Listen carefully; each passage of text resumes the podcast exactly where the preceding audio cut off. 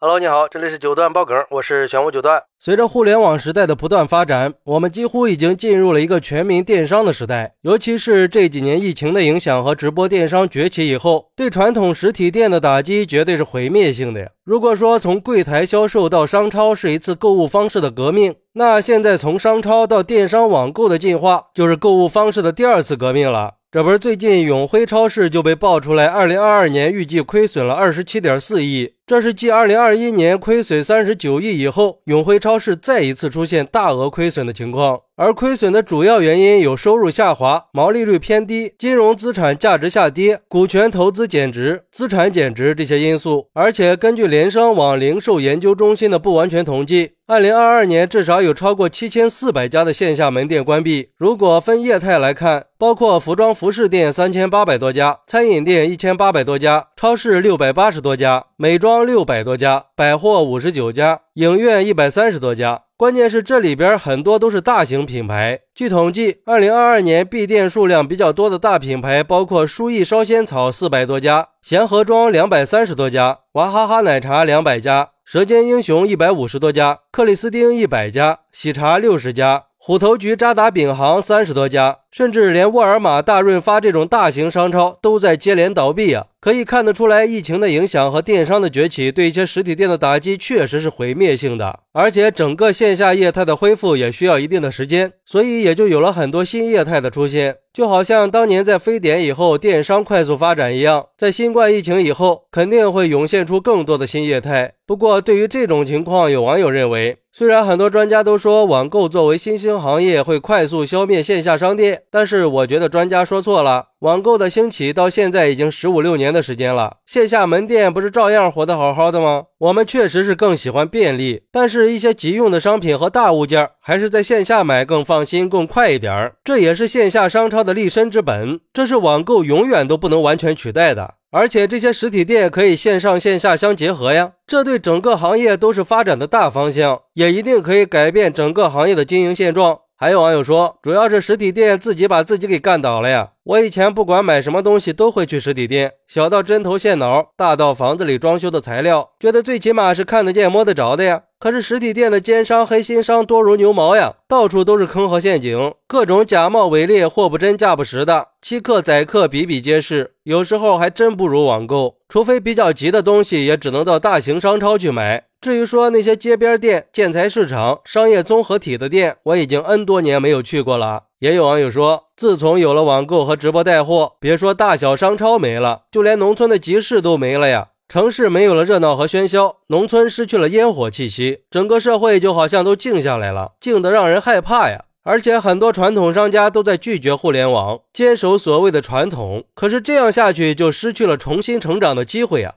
确实是呀，虽然说线下实体店不一定会被电商直播给取代，但是被挤压、被挤占已经是现实了。新的购物消费模式已经形成了，这个时候实体店唯一可以自救的路就是结合互联网。这互联网它不是洪水猛兽，互联网是可以帮助线下实体店成长转变的。尤其是现在有很多平台都有针对实体店的扶持计划，这时候就更要抓住机会了，做好转型以后，一定是会比以前更好的。现在开实体店要想赚钱，就需要不断的创新和调整。就像前瞻产业研究院的《中国超市行业商业模式与投资战略规划分析报告》里说的，目前中国超市行业面临消费升级、电商冲击、社区团购这些竞争挑战。只有通过店型调整、定位调整、品类调整的方式来适应市场变化。好，那你觉得未来实体店会彻底消失吗？快来评论区分享一下吧！我在评论区等你。喜欢我的朋友可以点个关注，加个订阅，送个月票。咱们下期再见。